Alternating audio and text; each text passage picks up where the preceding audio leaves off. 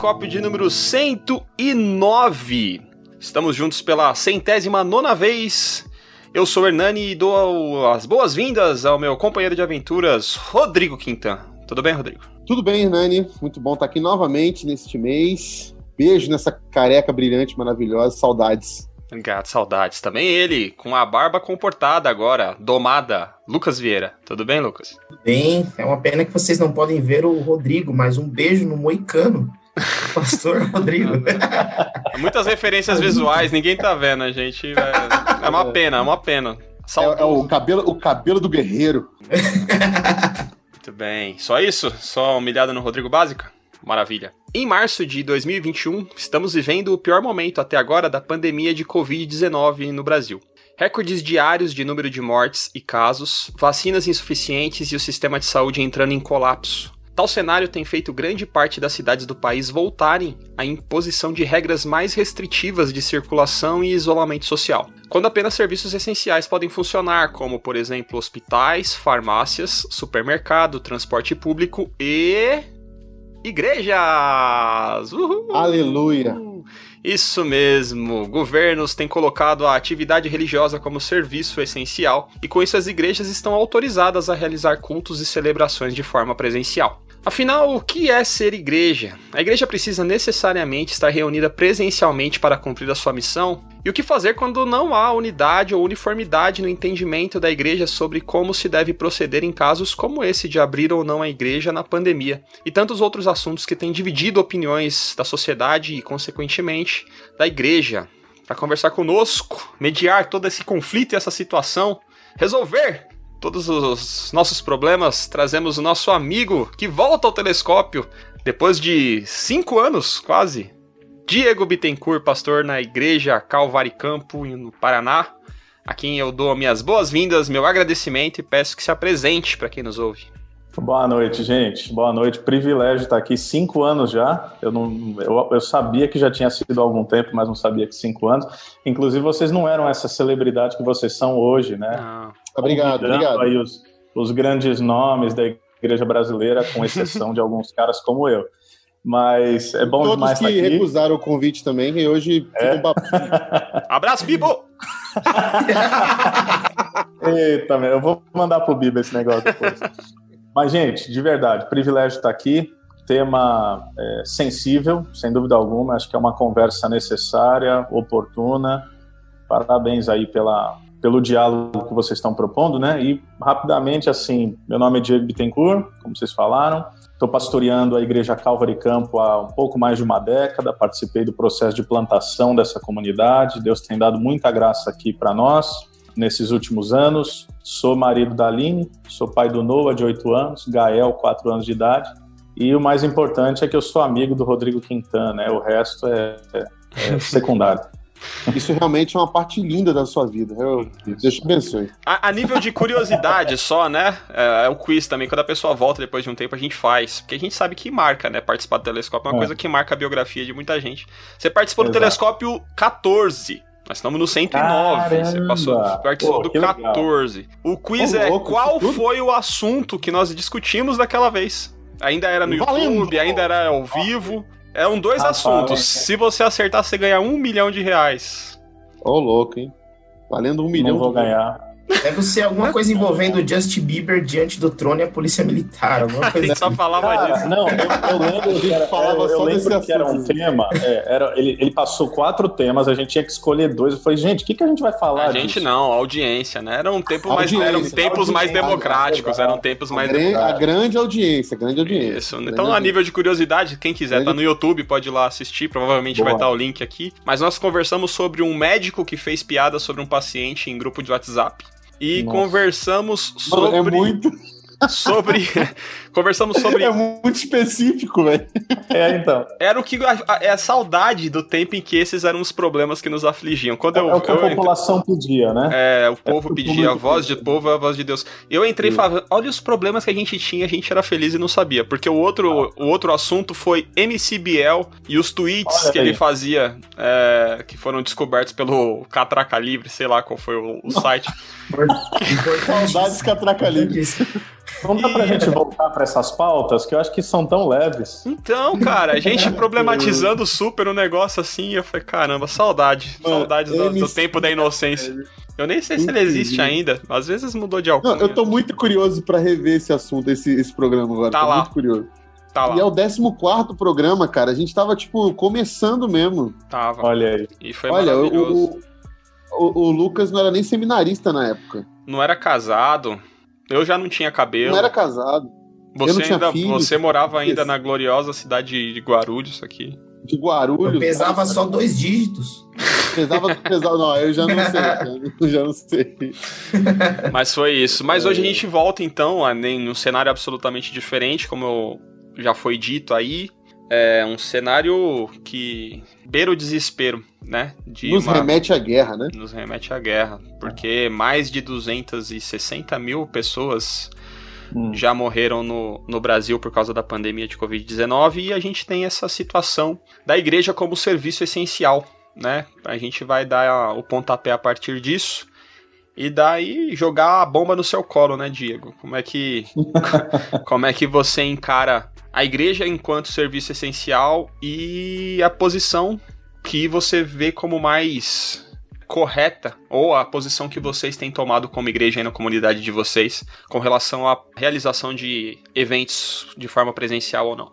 Ah, então, aqui no Paraná, a, a igreja ela é serviço essencial pela legislação. né? Então, algo que aconteceu agora é uma novidade no estado de São Paulo. Há alguns meses isso já tinha sido efetivado. Antes de eu responder assim, de modo direto, esse primeiro questionamento, falar um pouco daquilo que a gente tem vivido mesmo. Em primeiro lugar, é, dia 15 de março foi um dia marcante para vários de nós. Eu acho que 15 de março, tanto em São Paulo quanto aqui no Paraná, eu me lembro muito bem de nós entrarmos nesse período de lockdown, aquele primeiro, né, de 2020.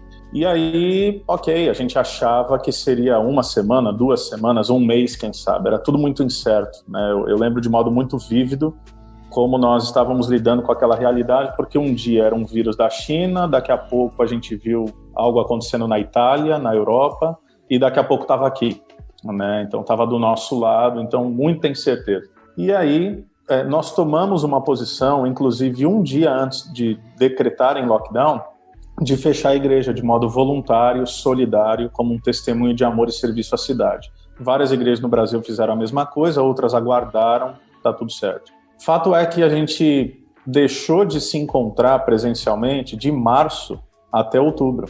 Foi muito doloroso. Para um, para um pastor de comunidade local, isso é muito doloroso. Pelo simples fato de que pastoreio tem a ver com gente.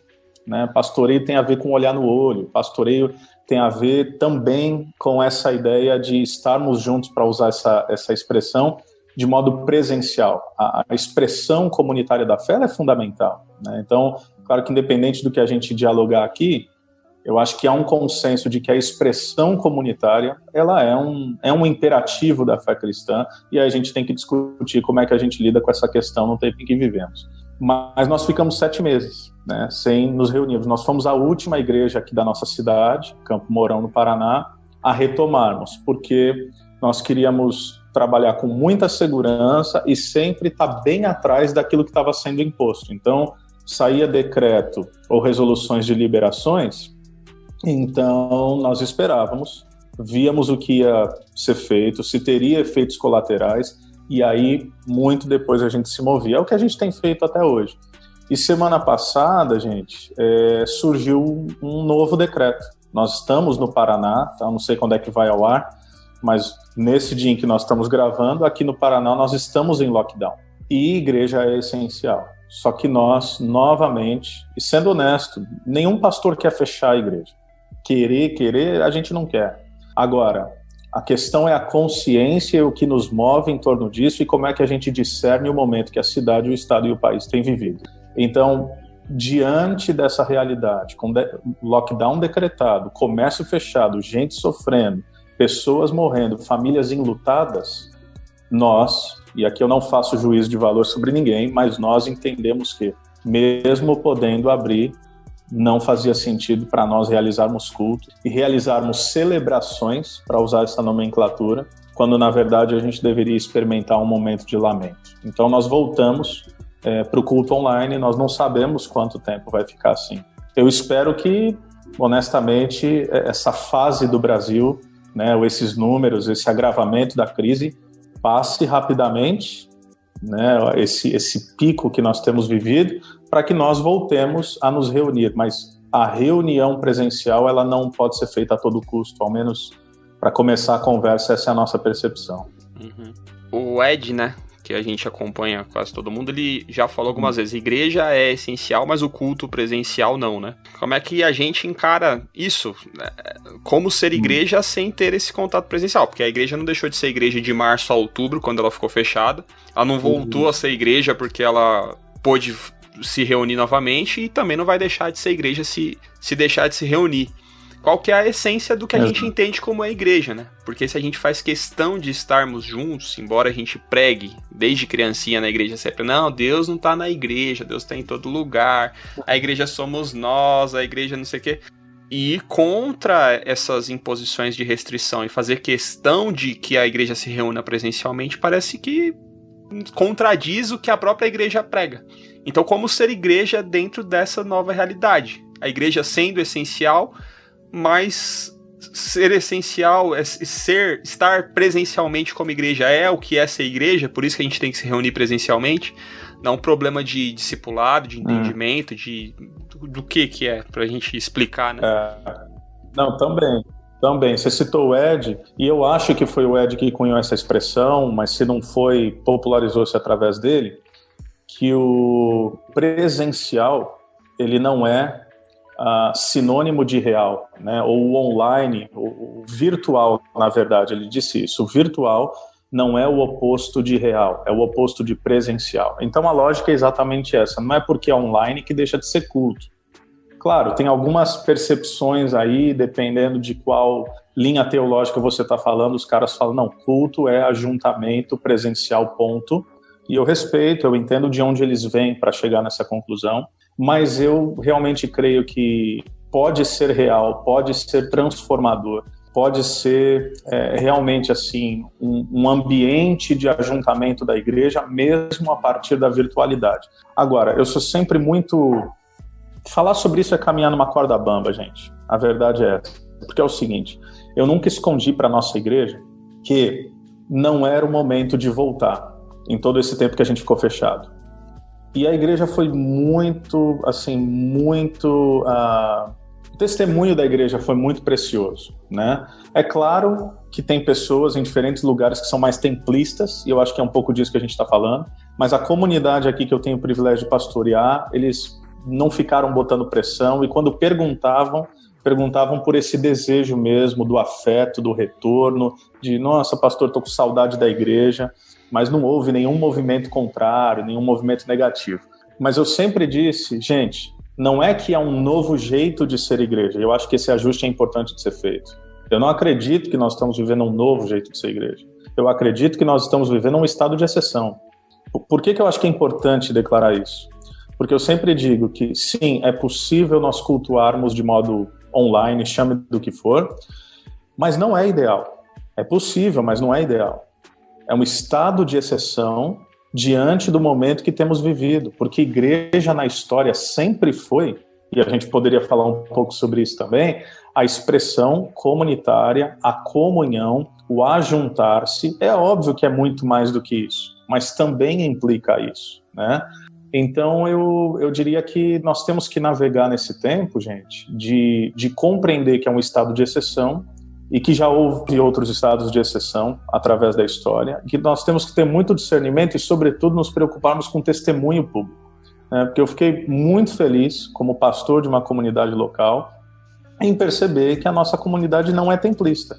Que é o que você falou, a gente fala que não importa, não sei o quê, e a gente usa a mulher samaritana, não é Jerusalém, não é Monte Gerizim, é espírito em verdade, mas na prática é o que você disse aí, ficou muito evidente que a igreja evangélica brasileira, em grande parte, ou confirmou-se aquilo que sabíamos, é rasa, é imatura, é uma igreja de meninos, e por ser meninos e meninas fazem birra, então tá uma coisa assim complicada de se ver, entendeu? Algumas reivindicações estão muito complicadas, então a gente está preocupado mais em exercer juízo, em reclamar direito, do que exercer responsabilidade.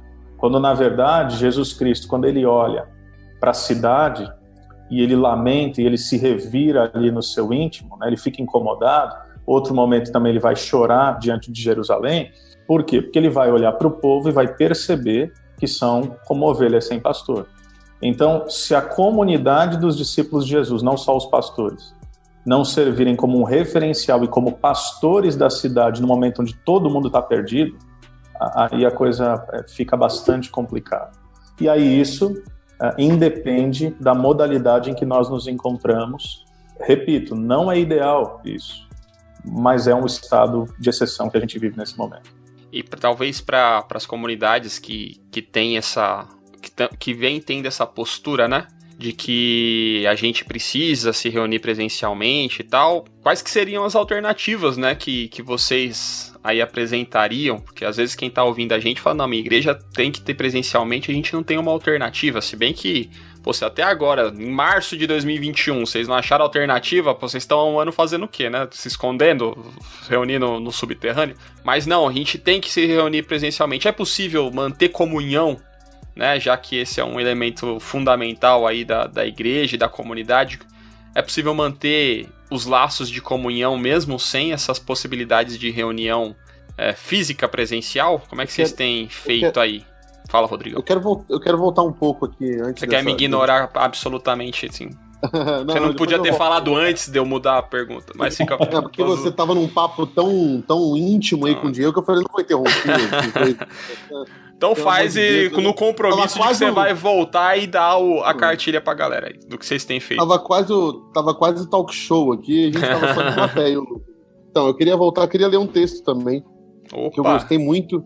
É um texto pequeno. Na verdade, é uma poesia do que o Caleb Ribeiro publicou. E eu achei fantástico. Eu acho que ela representa muito do que a gente está dizendo aqui. Né? A gente não, você e o Diego. Mas eu acho que, eu, que a gente concorda aqui com, com isso que ele escreveu um texto chamando A Igreja é essencial, mas não é serviço. É serva. Por ser serva é a primeira a zelar, não pelo dia, não pelo espaço, não pelo rito, mas sim pela vida. A igreja é serva do Cristo. Este sim imprescindível. Sem ele toda igreja perde sua essencialidade e torna-se apenas e tão somente um serviço. Então eu acho, acho fantástico primeiro esse texto do Caleb. Aliás, um beijo, Caleb. Estamos esperando você aqui nesse podcast. O tipo de pessoa que eu gostaria de ter, de ter aqui no podcast. Mas falando desse texto, ele me representa muito, representa o que eu sinto sobre esse assunto de igreja de serviço essencial. É, é bom que a gente é, é, entenda isso para que a gente consiga desenrolar todos os assuntos e como vocês bem, como o Diego bem estava falando, é basicamente isso. Sobre agora a pergunta da cartilha, Hernani, de, do que a gente faz, do que a gente pode é, então, fazer Rodrigo, o... posso eu agora te interromper para fazer Pode. Um, Pode, porque esse programa é uma, bagunça, é uma bagunça maravilhosa. Casa da mãe Não, porque... O cara tá acostumado a, a, gravar com o Bibo, vários canal, todo mundo bonitinho, organizado, respeitando a fala é. e tal. Aqui, eu pergunto uma coisa, ele responde outra, você Mano, não vai. Aqui, ó, aqui ah, o. É uma zona do caramba. O, o... é isso. Não, mas o ajuste é o seguinte, o parênteses, a gente está perguntando, né, se igreja é essencial aqui para começar a conversa. E assim, eu sei que essa é a pauta de discussão, é dessa maneira que o pessoal pergunta, mas igreja é essencial, assim como culto é essencial. Porque também estão falando, ah, igreja é essencial, igreja é, culto é, não, culto não é. Não, culto é Boa, essencial. Isso aí, isso aí. Culto é essencial. A discussão não é se igreja e culto são essenciais. É sobre qual postura nós temos que ter e qual modalidade de culto nós temos que exercer num momento atípico. Né? Então, acho que é importante deixar isso claro. Rodrigo, por favor, eu já estou me sentindo em casa, então é, faça a pergunta aí, Rodrigo, por favor. não sei se é bom ou se é ruim, mas vamos lá. Não, a pergunta não é, a pergunta foi o Hernani que fez. Hernani, fala aí de novo a sua pergunta maravilhosa. Como manter esses laços de comunhão mesmo sem a possibilidade de estarmos reunidos então, fisicamente? Bom, isso é uma das coisas que eu acho que é, é mais delicadas da gente conversar porque assim, você falou assim: ah, se você não aprendeu até agora, não sei o que está fazendo. Pois é, teve gente que não aprendeu mesmo, porque não é porque não aprendeu, mas porque não teve condição. Então, é, teve uma, a gente, eu já participei de algumas, já, já presenciei algumas discussões é, em diversos grupos de WhatsApp aí que não vem, no caso citar o nome, mas que o Hernani e o Lucas fazem parte, que discussões de pessoas que acham que é tão simples para a igreja, simplesmente para a igreja, é, é fechar suas portas. Mas não é simples. E eu não estou falando aqui novamente sobre certo e errado, a gente está falando sobre uma coisa que não é tão simples. Então, por exemplo, aqui em Campinas a gente teve pastores que gostariam de fechar suas portas pelo tempo que fosse necessário.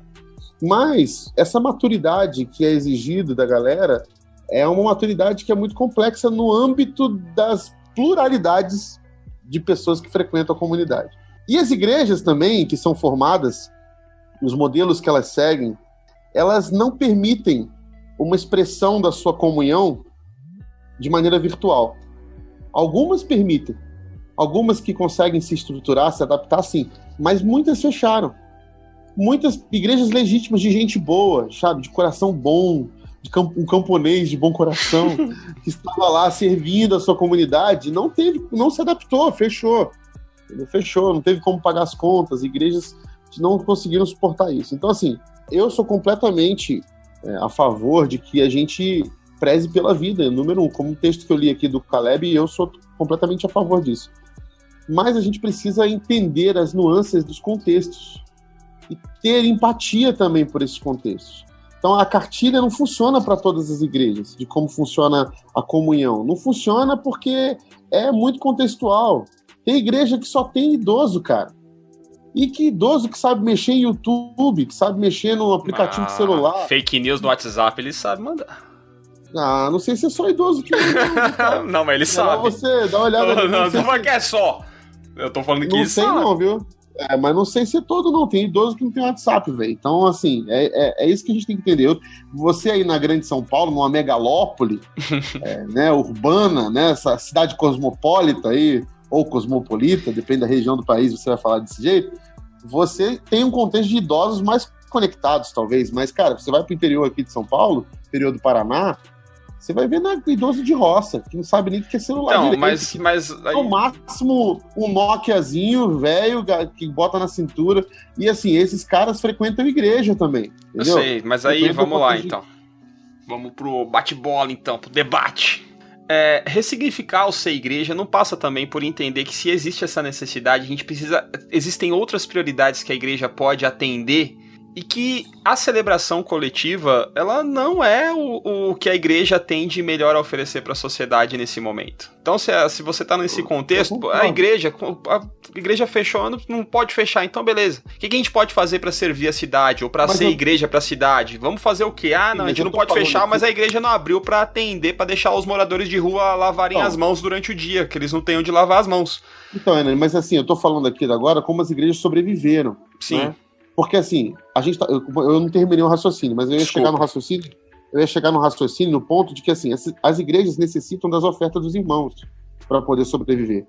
Senão elas não conseguem pagar o local que elas se reúnem, ou pagar o obreiro que vai estar tá lá. Senão ela vira novamente um projeto de igreja nas casas e não é mais a igreja que nós estamos falando aqui, certo? Estamos falando aqui da igreja que já virou uma, um conglomerado CNPJ. Exato, certo? Ou que não é um CNPJ ainda, mas que já é uma congregação, né? um movimento, um grupo de gente, uma comunidade de gente que se reúne, paga um lugar, então paga um salário para um obreiro integral ou semi-integral, que seja. Mas assim, e, e, aí nós estamos falando aqui de gente que não sabe o que é Pix e que, que, que não sabe o que é transferência online por aplicativo. Ou que acha que a igreja é um serviço só... e que se ela não for no domingo no culto, a igreja não está prestando o serviço que ela paga para ter. Sim, sim, então se ela não vai mais, não usa, entendeu? É, eu tô falando, eu tô falando, não, mas não é só por isso, que não sabe nem como entregar o seu dízimo, a sua oferta, a sua contribuição, como você quiser chamar. Eu tô dizendo é que assim, existem realidades, né, e eu não tô dizendo que eu concordo com isso ou não, ou que é o ideal da igreja, eu não tô fazendo teologia aqui. Eu tô avaliando os contextos, e os contextos, eles têm diversas formas de serem, é, é, serem pontuados aqui.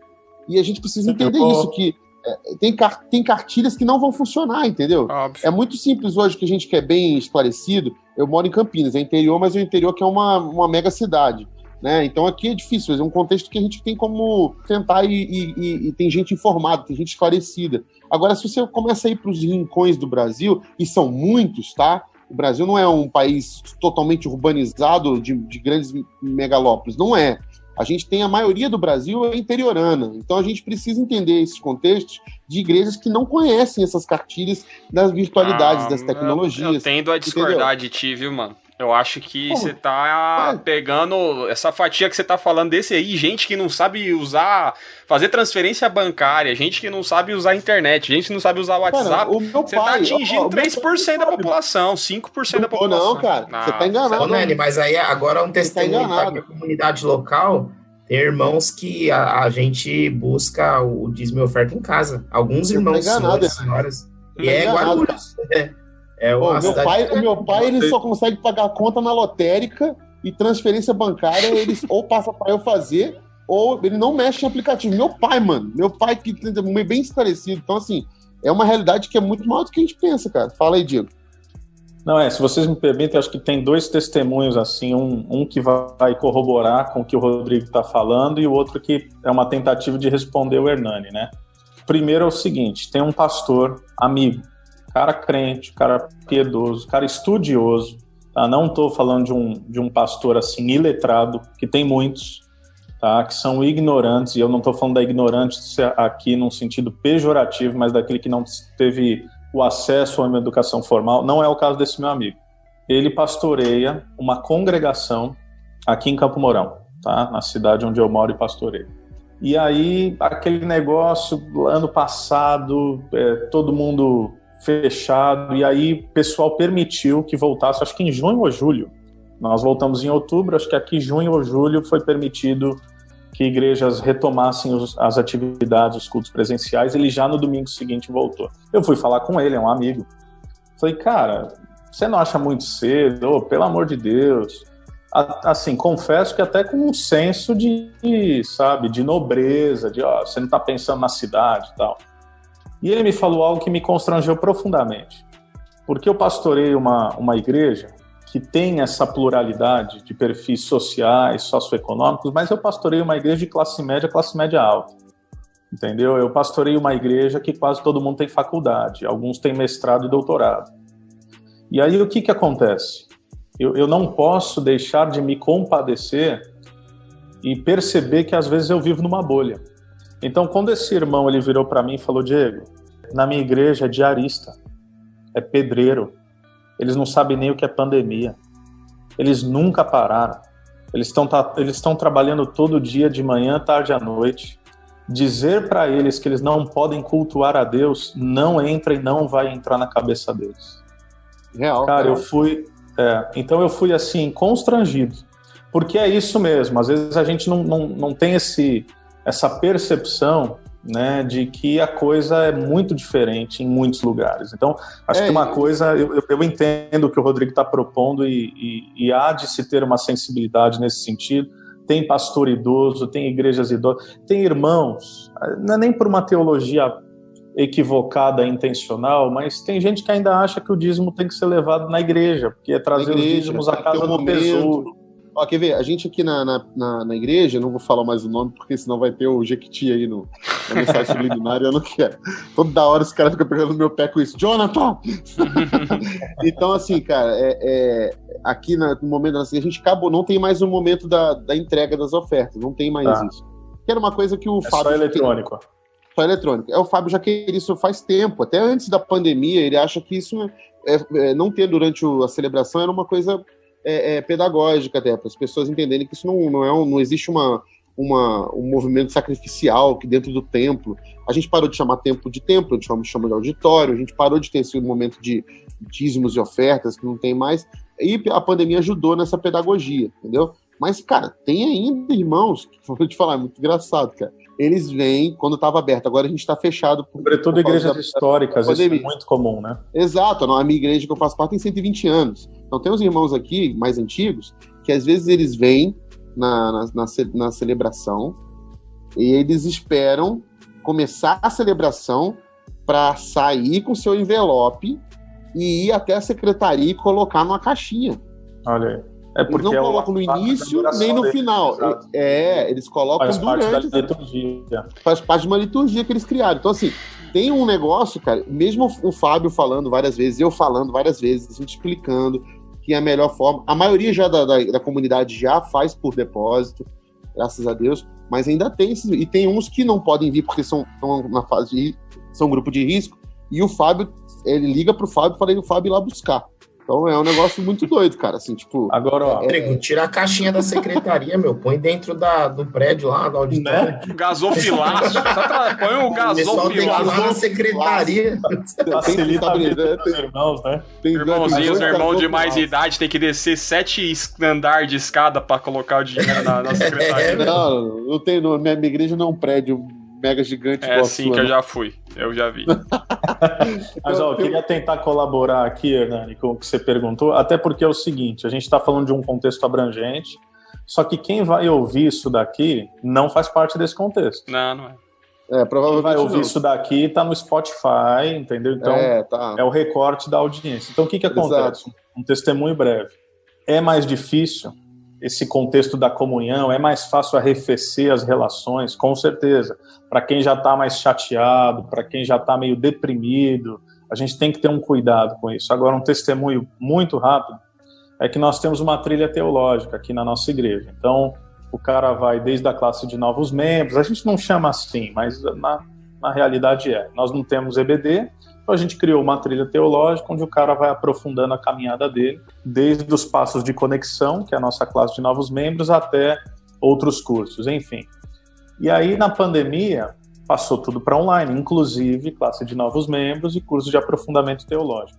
E aí eu abri um curso que é o que a gente chama de grande história, uma jornada de 12 semanas através do, do teodrama, da narrativa bíblica, aquela ideia da, da cosmovisão reformada, criação, queda, é, redenção, restauração. E fizemos online.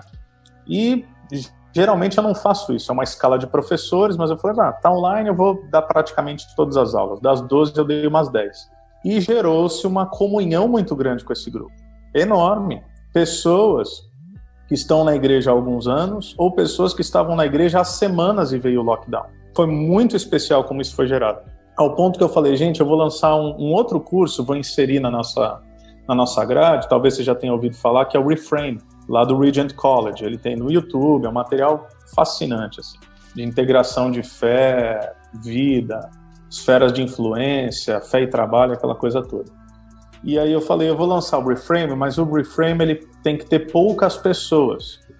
Então eu vou abrir para a igreja, mas como vocês fizeram grande história, meu, corre lá, garanta as vagas de vocês, pelo menos alguns que estão aqui, porque não, não, não vai dar para todo mundo participar. Enfim, esse grupo virou e falou: não, pastor, vamos fazer diferente. Não abre para a igreja, ó, ó, ó, os crentes. Não abre para a igreja, faz para nós. Falei, vamos montar uma tenda. Isso, basicamente. Vou ficar aqui. Mas a história vai acabar bem. Faz só para nós. Eu falei, ah, por quê? Não, porque tá muito bom, não sei o quê. Eu falei, tá, então vamos fazer o seguinte: eu faço desde que vocês se comprometam com esse grupo se tornar um potencial multiplicador, porque eu quero que isso espalhe para a igreja, então é melhor não somente eu fazer, mas ter três, quatro, cinco grupos futuramente. Eles falaram, não, então tá bom. Então nós passamos ininterruptamente 23 semanas na pandemia, nos encontrando todo domingo pela manhã. Olha, é, é difícil descrever a antecipação e a expectativa que essa galera tinha não por retornar os cultos apenas, mas para a gente poder se ver, mesmo que de longe. Ou seja, é possível ter comunhão à distância? É possível cuidar do mútuo de modo remoto? Eu vou forçar um pouco aqui, mas o Novo Testamento, as cartas paulinas, é um pastoreio remoto. Não é apenas, né? mas é também. Pronto. Então, tentando colaborar aí, Hernani, é possível sim, não é fácil demanda muita intencionalidade. Eu também, eu também acho que é deixa, deixa eu pegar o gancho. vou pegar o gancho do, do, Diego nessa questão que ele falou das cartas. Uma das questões de que se enviava carta no, no Novo Testamento era justamente a impossibilidade de estar presencialmente em um lugar. Primeiro que era muito caro. Segundo que isso demandava muito tempo. Que às vezes você estava então, preso também. Às vezes você estava preso. Também. e olha só que legal, hoje temos muitos pastores que estão sendo presos, tô brincando. É, é legal. É, o, o, número dos que devia estar preso é muito menor, muito é, maior do que os que é. efetivamente estão. E também pelas Mas, razões assim, completamente diferentes do que esse que o Lucas está é, falando. É, é verdade.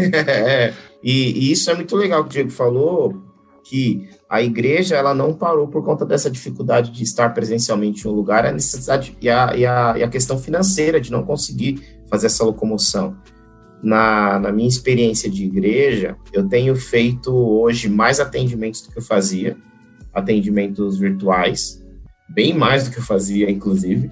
E durante o ano de 2020, eh, nós usamos várias estratégias no, no, na plataforma online. A gente teve que ser bem criativo por conta do trabalho com juventude, mas Deus deu um crescimento muito significativo para a gente, inclusive que nos surpreendeu. É, por isso que eu, eu, eu, vou na mesma linha do, do Nani nesse sentido de que é possível ter uma comunhão online. É possível. Não é o ideal, não é o melhor, não é bom. Eu, eu preferia mil vezes estar na igreja, fisicamente, presencialmente, tomando café da manhã antes da aula, dando aula lá pro pessoal, e um levanta a mão e me atrapalha. Eu preferia isso, com certeza. Mas é possível sim manter se, se você tiver criatividade, empenho, roda de conversas de pastores que fazem isso aqui que a gente está fazendo, compartilha cada um a sua experiência. É possível. Ah, nós temos hoje, por exemplo, GDs, que são os grupos circuladores semanais no, na plataforma tanto Zoom quanto Google Meeting. E no começo eram duas, três pessoas. Hoje a gente tem três grupos de GDs funcionando na, no formato online. Então é possível sim. As igrejas que realmente quiserem cuidar da, dos seus membros e tiverem essa possibilidade, tiverem essa possibilidade, esse entendimento, elas conseguem sim viver igreja, viver comunhão, viver cuidado, a disseminar ensino, conteúdo e consegue remediar essa situação que a gente está vivendo hoje. É, então, o que, eu, o que eu tava falando antes que fique aqui parecendo que eu estou dizendo que não é possível, né? Ter comunhão virtual. É, eu acredito sim que é possível. Eu, a nossa igreja viveu isso durante a pandemia, durante a quarentena do ano passado, e está vivendo isso agora também. A gente aquilo que o Lucas falou é muito real. A gente teve que se virar nos 30 aqui, cara. Criatividade a flor da pele, bolando programações online, pensando, entramos na onda da, das lives, que depois saturou, depois a gente teve que se reinventar de novo, pensar em como vai fazer. E agora, novamente, a gente vai entrar também numa, numa nova fase de, de se reinventar online e se adaptar a esse mundo que está, como o Diego falou no início, passando por nós, esse mundo, né? Esse mundo passageiro de, de isolamento que, infelizmente, a gente não tem condição de estar presencialmente, que a gente gostaria como igreja. Então, eu, eu acredito sim. A minha grande questão que eu levantei no início é justamente essa que, é, infelizmente, nem todas as igrejas têm essa possibilidade. E por isso é muito difícil esse assunto. É, é né? Difícil é, a gente está aqui para discutir assunto fácil, a gente é, não tinha é. podcast também. Não, ficar falando sei, do MC, MC Biel. Biel e do. Tá no YouTube. Aí o que acontece? Aqui, por exemplo, quando a gente viu que a gente tinha uma estrutura boa para poder é, realizar algumas coisas, a gente se ofereceu para poder é, para outras igrejas menores que, que quisessem poder usar a estrutura para poder manter a sua, as suas programações, né? Legal. É, é para poder fazer rodar também, porque a gente sabe que nem todas elas vão ter essa, essa questão. Quando eu falei sobre um assunto que é delicado, eu não estou falando sobre o que a gente está conversando aqui e está tretando. Eu estou falando que o assunto é delicado, a gente, por exemplo, dizer, ah, toda igreja tem que fechar e pronto, acabou. É, e se você não fechar, você está tá fazendo errado, você tem que ser condenado, você é um idiota porque você fechou, você é um retardado, você não pensa em vidas, se você está aberto, você está matando pessoas, entendeu? É esse tipo de, de fala e de radicalização da, da, da, de posicionamento dessas igrejas ou de pessoas que estão vivendo um momento tão delicado é que eu acho complicado a gente começar a abordar e falar que é desse jeito, generalizando. Eu acho complicado a gente colocar tudo no mesmo saco e dizer é todo mundo irresponsável. Não, não é tem gente muito responsável que tá sofrendo com essa possibilidade de fechar ou não. Sofrendo tá todo mundo. É que eu acho que assim, tentando pôr um contraponto Sofrendo aí. Tá eu acho, eu acho que se.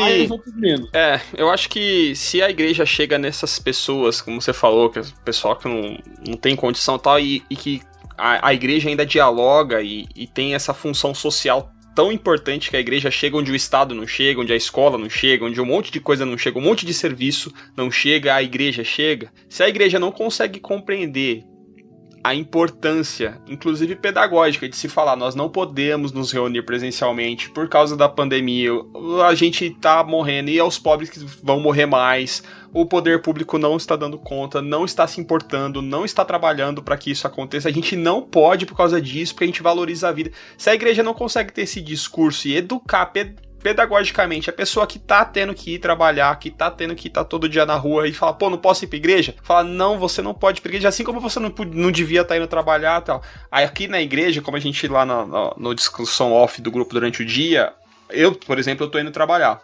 Só que a lógica do meu patrão, eu não vou mandar um abraço para ele, que eu desejo muitas coisas ruins para ele. Não, mas vou orar pela sua alma. A lógica do meu patrão, ela segue a lógica do mercado, ela segue a lógica do, de mamon. É outra lógica. A igreja não ele pode. Ele te paga bem para você estar tá lá pra, é, pra é. me arriscar a morrer. E eu preciso comer. E, e, todo. E eu entendo, assim, o que eu tô falando brincando, mas essas pessoas. É, eu trabalho, eu preciso do dinheiro ainda. Mas o fato é que a igreja não devia seguir a mesma lógica e falar, cara, você não deve, sabe? Eu fico. Juro, cara, tá, tem sido dias, esses dias que a gente tá batendo os recordes de morte. Eu fico pensando, caramba, quantas dessas pessoas aí, se o presidente usasse a máscara, ele não precisava falar. Se ele só usasse a máscara e elas vissem ele usando a máscara e ele falasse, gente, usa a máscara. Será que se em vez de 260 mil teria morrido 200 mil, 60 mil pessoas estariam vivas? Será que se a igreja, em vez de ficar brigando para ser serviço essencial para poder fazer culto lotado, hoje, hoje eu vi imagem de, de, igreja no Rio de Janeiro lotada e pastor gritando na cara da pessoa, expulsando, inserindo o demônio do coronavírus na pessoa, né? Isso que eu falar, Será velho. que se a igreja, se as igrejas, essas. A gente tá falando de igreja pequena, mas as megas, mega igrejas estão fazendo isso. Será que se esses líderes não fossem responsáveis e falassem, gente, seguinte, ó, fica em casa, a gente vai fazer online, usa a máscara, lava a, a, a mão, em vez de 200 mil, se a igreja assumisse o papel, em vez de 200, será que 150 mil pessoas teriam morrido e 50 mil pessoas estariam vivas? Será que se a gente tivesse, sabe, essas pequenas coisas que não são, não, seriam mudanças absolutas? Não tô falando que tinha que ser outro presidente, oxalá fosse, mas não é isso. Eu tô falando que se ele tivesse o mínimo de responsabilidade falasse, galera, usa a, a, a máscara esse povo é chato, tá ok? Mas usa a máscara então, para pararem de reclamar. Se as pessoas usassem a máscara. Hoje do caminho, eu, eu caminho 800 metros, 1 quilômetro aproximadamente do trabalho até a estação de trem. Cara, amanhã eu vou fazer esse exercício e vou contar, mas a grande maioria das pessoas, eu trabalho no extremo leste, periferia pesada, onde não tem nem hospital, tem uma OBS e Malemar. A grande, grande, grande maioria das pessoas não usando máscara. E no caminho deve ter umas 20 igrejas evangélicas, todas abertas hoje. A gente tá gravando numa quinta-feira à noite, né? dia tradicional de, de culto na igreja, todas abertas. E de todas as denominações possíveis. Se essas igrejas tivessem a responsabilidade social de ser igreja e falar, galera, não dá pra ficar sem máscara. Usa a máscara. Só isso. Desce a máscara com o símbolo da igreja, escrito fé.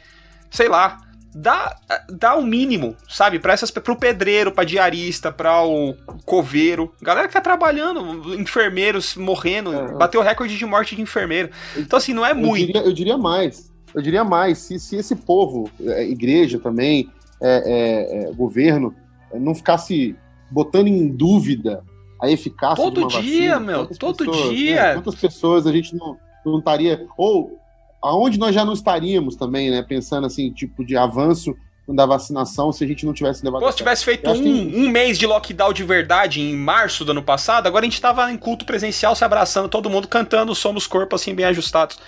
É, é, todo mundo quer isso, cara. Ninguém quer é. ficar em casa, fazer lockdown. Todo dia meu filho me, me aperta o coração, meu filho pega e fala: pai, queria que o coronavírus fosse embora. Eu falei, cara, eu também. Mas não tem jeito, e eu tenho que mandar ele pra escola porque eu tenho que trabalhar e eu entendo todo mundo. Eu não queria mandar ele pra escola, não queria trabalhar. Mas assim, se Mamon obriga a gente, se a igreja tá fazendo a mesma coisa que Mamon tá mandando fazer, é que alguma coisa tá muito errada. E a função da igreja assim... pedagógica também falar, cara, você não consegue. Assim, tem igreja que o cara tá cobrando dízimo do auxílio emergencial. É, tô ligado. Então, então é, é osso, mano. É isso que eu falo, é isso que eu falo. Eu, eu dou graças a Deus de não ser tão conectado assim. Não, é, é então, tipo, não, é osso, cara, é osso. E eu concordo, cara, concordo 100% com você, né? Concordo 100%, cara, 100% mesmo. Não tenho que tirar nem pôr. E, e eu só acrescento, acrescento que é muito triste ver isso. E acrescento também dizendo que a igreja tem algo errado com ela faz tempo, assim, sabe? Num contexto geral. É, começou em 2018 com, com esse namoramento pelo poder, né? Até fico brincando que a minha, minha grande lance, minha grande lance com esse governo nunca foi, nem não chegou nesse ponto ainda de ser só uma pessoa que era é incapaz de estar lá. Mas o fato de ter misturado as coisas, sabe? De, de, ter misturado poder com, com igreja e da igreja estar tá relacionando. Sabe uma das coisas que eu tenho mais visto e mais me chamou a atenção nesse ponto reparado? É que antigamente as igrejas tradicionais, eu, eu cresci em igreja tradicional, elas tinham repúdio, repúdio, ódio, ojeriza, ranço desses pastores é, neopentecostais que promoviam essas doutrinas loucas de, sobre dinheiro e condenavam até os, os, membros que ficavam ouvindo eles ou que iriam visitar as igrejas dele. Hoje, as igrejas tradicionais, por terem a mesma ideologia, entre muitas aspas, política, é, mesmo apoiando o mesmo cara, eles acham que esses pastores viraram homens de Deus e legitimam a fala desses pastores que antes eram os 171 da fé, hoje eles são tipo homens de Deus é, que são legitimadas as falas dele em tudo que é lugar. Então você vê aí, por exemplo, eu vou falar aqui o Marcos Feliciano. Mano, esse cara, ele era um anticristo para minha galera da minha, da, da, minha denominação. Hoje esse cara é citado pelos pastores mais conservadores. É, o Silas Malafaia, ele era o cara mais regaçado dentro da igreja batista, por exemplo. Era um cara que, tipo, a igreja falava, pô, esse cara é um herege, mano. Olha o que ele tá fazendo, se juntando com, com o maior cerulo aí, com, de, pedindo dinheiro para todo mundo de coisa. Agora o cara é, é, Mano, só falta botar vídeo dele no telão das igrejas tradicionais. É, é o inimigo com... comum, criou um inimigo comum Exato, e aí tudo vale. cara. Exato. Então, o inimigo da esquerda, marxismo então, assim, é, cultural, é, diabo. Faz tempo, faz tempo que, que a igreja ela entrou num redemoinho troca de valores, entendeu? Que acabou que a gente, a gente agora trocar as coisas, trocar as pernas, trocar os braços, trocar os nossos valores virou. Então, assim, isso que eu tô falando para você é só, é só acrescentando, é. Tipo, é, o, o que tem mais hoje é igrejas que se perderam nisso tudo. Por isso que eu acho que é importante o que a gente está falando da temática, que é dizer o que é essa igreja que é um serviço essencial. É, ela não é um CEP, ela não é um endereço, ela não é uma, uma parede, um lugar. Nenhum ela evento. não é uma, não é um evento. Ela não é um evento. Ela não é um evento. A, a igreja são pessoas que se reúnem num objetivo comum de, de glorificar a Deus no tudo que se faz. E o problema é esse, é que nós não estamos, nós perdemos essa, é, nós perdemos essa essência de de fato entender que a vida do outro importa mais, entendeu? E nós perdemos a, a oportunidade. O, o Fábio fala muito isso nós estamos perdendo uma grande oportunidade de dar um testemunho que vai alcançar gerações futuras. O, Antônio Carlos Costa, quando ele teve nossa igreja, ele falou isso. Ele falou: muitos de nós hoje, infelizmente, estão com as mãos sujas de sangue. E a história vai contar sobre eles. Estão comemorando, estão com a mão suja de sangue fazendo arminha. Então, assim, eu acho que isso vem de antes, viu, Hernani? Essa coisa que e está culminando agora. Essa falta de protagonismo da igreja em ser uma contracultura e sim uma, uma resposta às necessidades do nosso tempo. Vocês sabem, gente, que vocês é, estão levantando essa bola aí. Eu lembrei de um amigo, ele estava falando outro dia e eu acabei usando essa mesma expressão aqui na igreja em algum momento, que a pandemia ela tem sim um caráter apocalíptico, né? Então no começo tinha gente até se perguntando se era o fim dos tempos, se era o fim dos tempos, aquela realidade escatológica, aquela coisa toda. E, e, ela tem um caráter apocalíptico. Em que sentido? Que apocalipse significa revelação. Então, acho que o que está sendo proposto aqui, o que o, uh, o Rodrigo está falando também, é que algumas coisas que estão se tornando muito evidentes, elas não são novas. Mas a pandemia, ela trouxe uma luz, ela trouxe uma clareza, ela trouxe uma, uma revelação. E eu não estou aqui para, de modo algum, é, né, falar de modo pejorativo com, com os meus irmãos, mas é, eu fiquei muito assustado, muito assustado ano passado, com o desrespeito, com o descaso é, de grupos de pastores que eu faço parte, entendeu? Inclusive, não sei se a turma vai ouvir, mas inclusive aqui da cidade, grupos de ordem de pastor, onde eu tenho amigos queridos, assim, o desrespeito um para com o outro, exatamente por essa ideia de que não, tem que ficar aberto, tem que ficar fechado, é lockdown, não é lockdown, é direita, é esquerda. Eu falei, meu Deus, o que está acontecendo? Não é que aquelas pessoas se tornaram assim na pandemia, é que aquilo trouxe à tona aquilo que estava muito oculto abaixo da superfície. Então, a gente vai ter que lidar, e eu acho que de certa forma é uma é, é, angustiante, mas de certa forma é um privilégio, assim, é uma oportunidade que a gente tem de, de ter conversas difíceis, né? De ter conversas maduras, claro. de lidar com que, que de amadurecer, né? O, o, Fábio fala uma coisa muito legal, ele fala assim, Deus nos, escolheu, como... Deus nos escolheu para esse tempo. Então, tipo assim. Isso, é, é, é, se a gente está vivendo isso, é porque Deus quis que a gente passasse por isso e Ele escolheu eu e você para vivermos isso, né? Agora, de fato, vai, vai acontecer de, de, de, muitos de nós se perder no meio dessa estrada, dessa jornada. Né? A jornada não é de um, de um dia para o outro, não é um ano só, não são quatro anos, não é um mandato. É uma jornada de, de coerência que leva muitos anos e a gente precisa ter muita paciência para observar, para ver de onde vem, para onde vai, tomar os cuidados. E é difícil, cara, é difícil manter os pratos equilibrados no, no, nos pilares, cara. É difícil. Ô, Rodrigo, eu, eu tava lembrando um aqui, aqui da. Você roda outro, um cai ali, você mantém o outro, é muito difícil. Por isso que é, é, esse tempo de pandemia é um tempo de muito aprendizado, cara. Muito aprendizado, de muito crescimento. Então a gente tem que se perguntar todo dia Deus, o que, que, é que eu tenho que fazer hoje? Para onde você vai me levar? Senhor, salva-me de, salva de mim mesmo, sabe? Livra-me de mim mesmo, me ajuda a, a, manter a consciência, me ajuda a manter a sanidade no meio dessa loucura. Fala aí, Lucas. Uma, uma coisa importante nisso tudo que a gente estava falando de alguns de, de, de, pastores que têm escolhido deixar a, a igreja aberta, pastores que ainda têm uma comunidade que não é tão madura, ou pastor não é tão maduro, ou qualquer coisa desse tipo eu lembrei muito hoje de uma fala do. Eu sempre lembro dessa fala, eu achei essa fala fantástica, do Ed, quando ele esteve aqui com a gente, que ele disse assim: que quando nós discordamos de alguém, a gente já parte do pressuposto que ou aquela pessoa é ignorante, que isso significa que ela não tem todas as informações que a gente tem, não leu todos os livros, não leu todos os jornais, não está vendo tudo que a gente está vendo, não tem acesso a essas coisas, ou que, não sendo ignorante, tendo lido tudo, ela é burra mesmo. Ela leu e não entendeu, ela não chegou à mesma conclusão que eu. Logo, ela não, não, é, não é capacitada com a mesma cognição que eu. E essa, esse olhar é um olhar sempre, sempre arrogante. A gente precisa sempre tomar muito cuidado quando a gente olha para outra pessoa como se ela fosse uma, uma pessoa ser desprezada por ter chegado a conclusões diferentes das nossas. Mas além desse, desses dois pontos que o, que o Ed levantou, eu acho também que tem um terceiro ponto, que é, e geralmente é por, por esse viés que a gente vai. A gente categoriza as pessoas como pessoas mal intencionadas, mal intencionadas. Gente de má índole. Então a gente pensa, bom, esse sujeito ele não é ignorante, ele tem os acessos que eu tenho.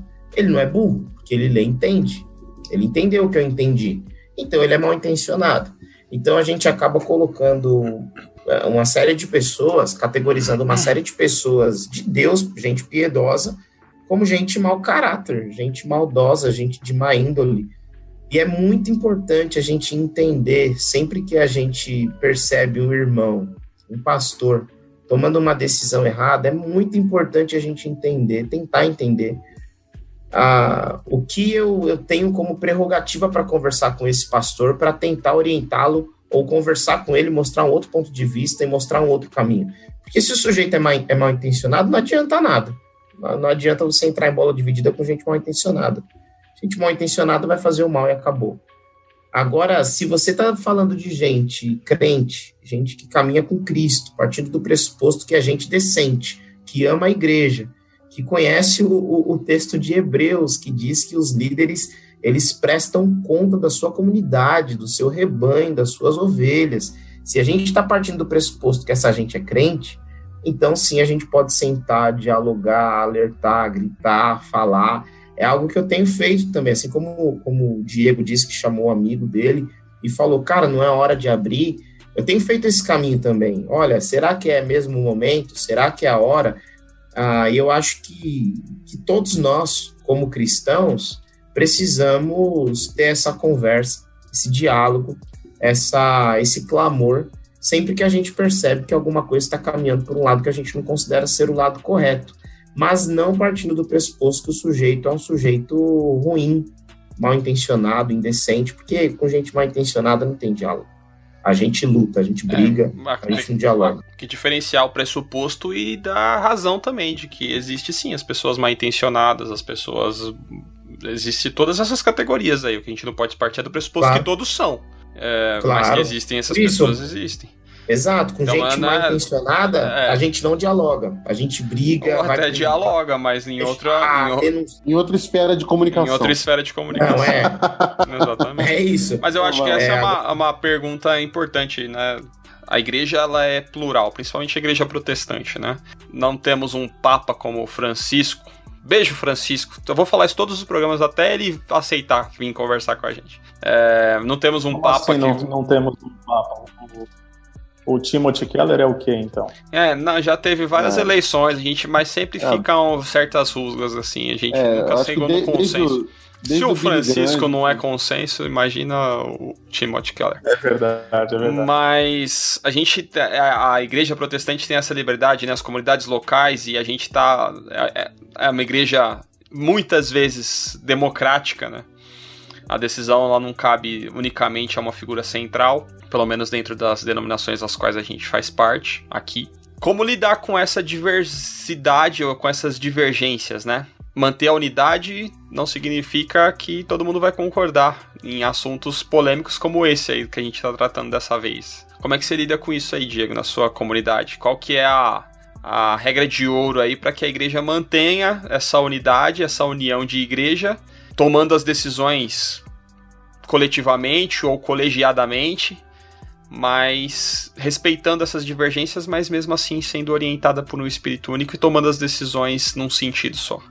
É, esse é o desafio, né? Primeiro que nós não criamos unidade. Unidade não é subproduto de ação humana, mas nós damos manutenção à unidade. É isso que o texto vai dizer lá. Então, Deus cria a unidade e a gente mantém a unidade pelo Espírito, pelo vínculo Perfeito. da paz. Então a unidade é um milagre de Deus, mas a manutenção da unidade demanda uma intencionalidade da nossa parte. Então, eu acho que nós precisamos ter um mínimo comum. Né? Acho que esse é o desafio. Nós vamos discordar em uma série de coisas. Uh, e tá tudo certo. Tá tudo certo.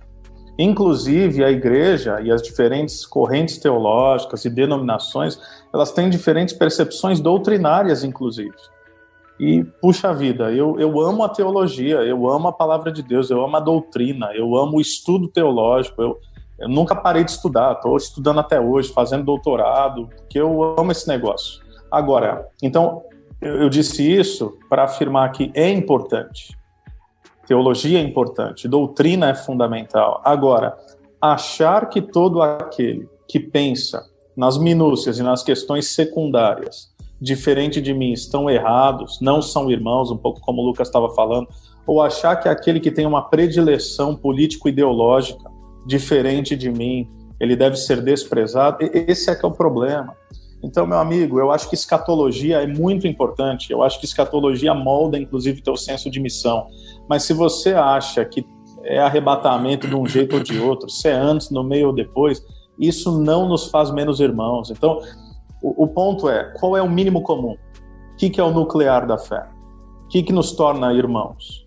Porque nós temos é, exemplos bíblicos históricos de que isso é uma realidade assim totalmente aceitável. Então, Jesus é aquele que chama um cara que trabalha para Roma extorquindo seus compatriotas, não é isso? Levi. E ele chama o cara que é zelote, que está com a espada na mão querendo destronar Roma. E ambos são discípulos e enviados de Cristo. Então a igreja é o lugar, aliás, é o único lugar onde a gente não deveria ter nenhum problema com o diferente. Nenhum problema. A não ser que a gente seja mal resolvido. E é por isso que Deus vai conceder à igreja dons. Que dons são esses?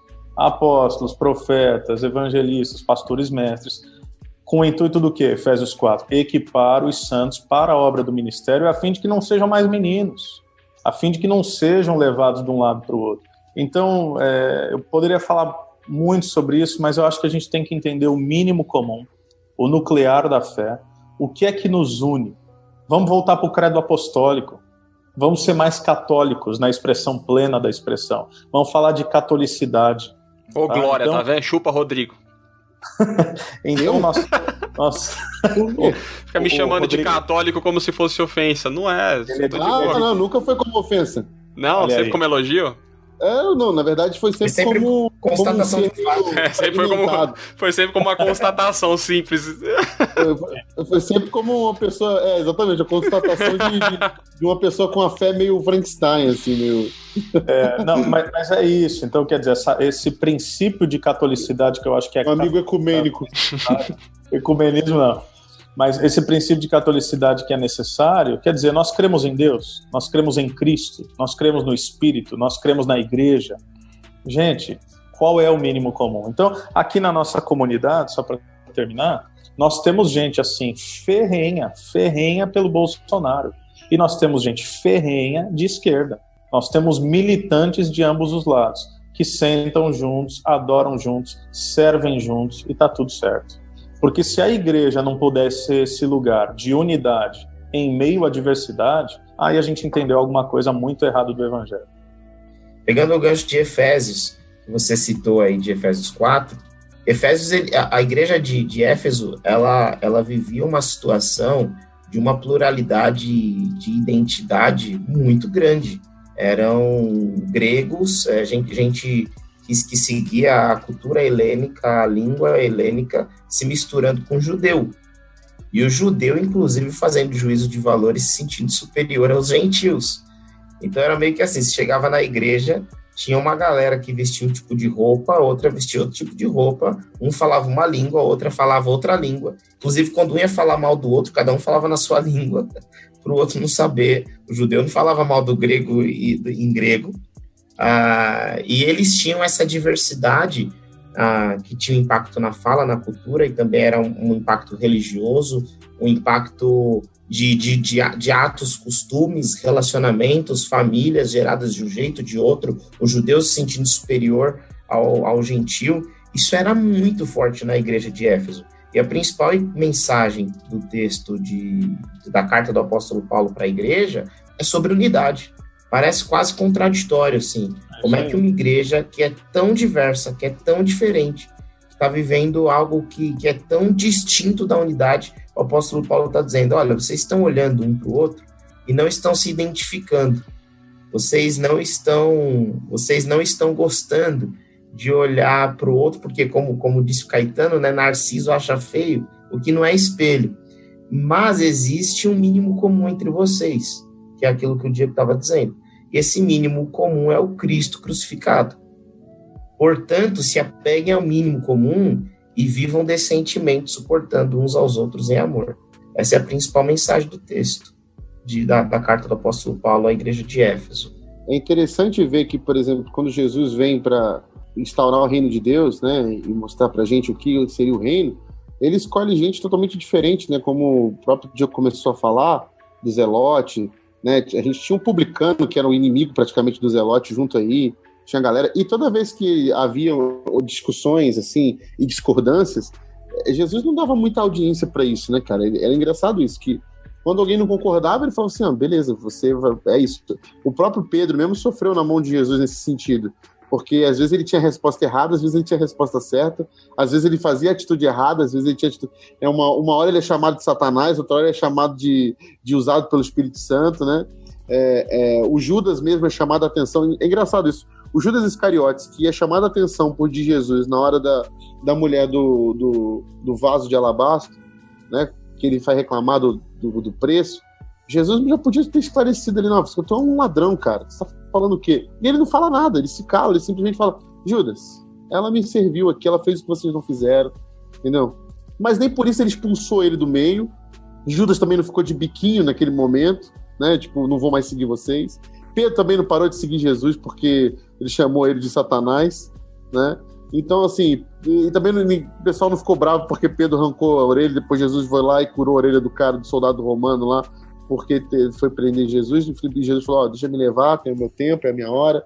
Então, assim, eu acho que é, se existe alguma, algum um, um, problema sério hoje de, de desencontro das ideias, é a gente achar que tem que ser uniforme, sabe? Tem que ser uniforme. Jesus nunca falou sobre uniformidade, sempre sobre unidade. E, e sempre falou sobre gente diferente junta. Até porque a igreja, a comunidade de Jesus, não o templo, não o auditório, mas a comunidade de Jesus, ele é um recorte da sociedade que ela está inserida. Se ela é um recorte, ela não, ela não pode ser um recorte cirúrgico. Ela é um recorte grosso. E o recorte grosso traz de tudo. Por que, que é um recorte grosso? Porque a igreja tem que trazer consigo os problemas da cidade. Porque no momento em que eu atendo as demandas da minha comunidade, eu estou percebendo que a minha comunidade está inserida numa cidade que tem outros problemas sociais que a igreja precisa se preocupar. Então, ainda em Efésios, pegando esse gancho, o Efésios 4.11 vai dizer que os, os, os líderes espirituais vão capacitar os santos. Para quê? Para que os Efésios 4.12, que são os santos, saiam e, e sirvam o mundo para glorificar a Deus, né? Eu li isso no livro do David Bosch uma vez e, e, e a Nauzira falou isso para mim, me deu, mostrou, um, fez um quadro, fez um desenho muito interessante que falava justamente isso. Para a gente encontrar unidade no Efésios 4, 11 e 12, a gente precisa entender esse movimento que começa numa comunidade que é um recorte grosso da sociedade, capacita os santos que vão chegando para que eles saiam, considerem tudo que é de direito de Jesus agora que sejam de fato. E essa pedagogia do David Bosch aí que fala isso de direito de fato, é uma coisa que a gente vai entender quando Paulo escreve aos Colossenses, por exemplo, vai dizer que por, por meio dele foram criadas todas as coisas, e é dele, a, supremacia é totalmente do Cristo. Aquele texto que eu, que eu li no início, ela, ele fala sobre isso, né? A, a gente é serva do Cristo. Nós não somos um serviço, nós somos serva do Cristo. E por ser serva do Cristo, nós nos tornamos essencial. Essencial é passar uma mensagem para a comunidade que não é tudo sobre dinheiro e essa é a nossa TV, como bem o Hernani falou. A missão da igreja é dizer que nós não somos, nós não estamos aqui pelo dinheiro. Nós não funcionamos por, por méritos, por não é, a meritocracia não é a nossa lógica. Né? Então, se a gente estabeleceu novamente que a igreja precisa resgatar a sua essência, a essência dela vai passar por esse pressuposto e talvez a gente não esteja preparado para isso ainda, para perceber que o quão distante nós nos afastamos dessa essência da igreja de entender que tem mensagens que a gente precisa dar e que nós não estamos dando. Então, talvez a pandemia seja um tempo de resgatar a essencialidade da igreja nesse sentido. Somos igreja do nosso Senhor Jesus Cristo. O que o nosso Senhor Jesus Cristo fazia? Ele sinalizava uma cultura de um reino que é totalmente contrário a esse império né, que se estabeleceu no mundo. E perceber que a igreja nunca precisou de Roma. A igreja nunca precisou de Roma, minha gente nunca precisou que os seus governantes fossem de Jesus. Nunca precisou que ele se convertesse. Foi Eu quando converteram começou a dar errado, né? Exatamente, acho que a gente desaprendeu, porque quando converteu lá o Sir Constantine. É, né? começou né? a dar merda. Começou Mas acho que é isso, é. Concluindo mais um papo, daria para ficar aqui quanto para sempre. A pandemia, até passar a pandemia, a gente ia ficar conversando aqui para ser mais. Montei Chegamos... minha tenda. exatamente. Mas vamos concluindo o nosso papo agradecendo primeiro você, Diego. Obrigado por ter se disponibilizado, investido seu tempo aí, seu conhecimento, compartilhar com a gente. Obrigado por ter aceitado o convite. Deixa seu recado final e seus contatos, caso você queira que as pessoas te achem. Obrigado, obrigado pelo privilégio, amigos. É, hashtag foguete não dá ré, hashtag bênçãos explosivas, hashtag é, foguete do papai. Partiu cheirar a Bíblia. Nem tanto, nem tanto. Mas não, é, é, é, um privilégio, é uma alegria sempre. Acho que esse tema é fundamental. E eu só queria encerrar fazendo um, um apelo mesmo à unidade em meio à diversidade, né, que não é, como foi falado aqui, unidade e uniformidade são questões diferentes e tudo que a igreja não está precisando agora, porque a igreja é noiva de Cristo, a, a igreja de Cristo ela vai muito bem, obrigado. O que a gente vê aí nem sempre é a igreja, mas a igreja mística de Cristo Jesus, ela vai muito bem, ela é santa, ela é imaculada, Cristo vai voltar para buscá-la e está tudo certo.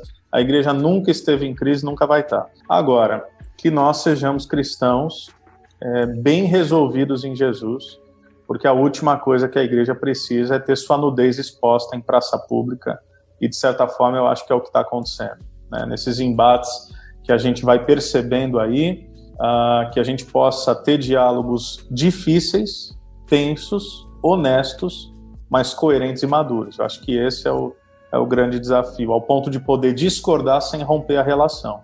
Porque eu acho que a gente falou muito de presencial, virtual, essencial, é, depois que a gente aprendeu a dar unfollow e unfriend, a gente está achando que o virtual se materializa para o real ou para o presencial e a gente vai desfazendo as relações por discordâncias mínimas. Então, não. Eu acho que a gente tem mais é que discordar mesmo para ter o encontro e havendo o encontro, né, havendo esse fluxo, havendo esse olho no olho, a gente poder crescer, amadurecer e agir com coerência de acordo com a nossa fé. Porque se tudo que a gente discordar, cada um vai para o seu lado falar, não brinco mais, aí a gente está muito mal resolvido e que Deus tenha misericórdia. Mas eu acredito na Igreja de Jesus, foi ele que disse que ela não ia acabar, então a gente continua firme. Obrigado, viu, gente? Valeu, Manão. Beijo, Lucas. Até a próxima. Beijo, obrigado, Diego. Valeu, amigos. Muito bom falar disso com vocês. Se tem alguém, um grupo que sabe discordar e continuar unido, é a gente. Então, é, foi muito bom ter esse bate-papo aí com vocês. Valeu. E Rodrigo Quintan, até mês que vem. Até mês que vem, infelizmente sem poder nos ver, né? Mas até mês que vem, até mês que vem, se cuidem, fiquem em casa. Vamos que vamos, que vai passar. Vai passar em nome de Jesus. Mantenha-os, cuidem dos seus, cuide daqueles que você ama, mostrando esse gesto, que é difícil, mas é um gesto de amor sacrificial. A gente precisa fazer isso. Então, valeu, um beijo. Obrigado, Diegão. Obrigado por ter aceito o convite. Sempre um prazer trocar ideia com você, meu irmão. Te amo. Uma honra, meus amigos. Também, amo vocês. E obrigado a você que nos ouviu nesse papo. Participe também, mande seus comentários pra gente. A gente sempre gosta de recebê-los. Fica também o um agradecimento a Crentaços que nos abriga abriga esse podcast também. Sigam a Crentaços nas redes sociais, arroba Crentaços, e sigam o canal Telescópio, arroba canal Telescópio. Todo dia 10, um programa novo, até mês que vem, Telescópio, pés no chão, olhando para o alto. Tchau, gente.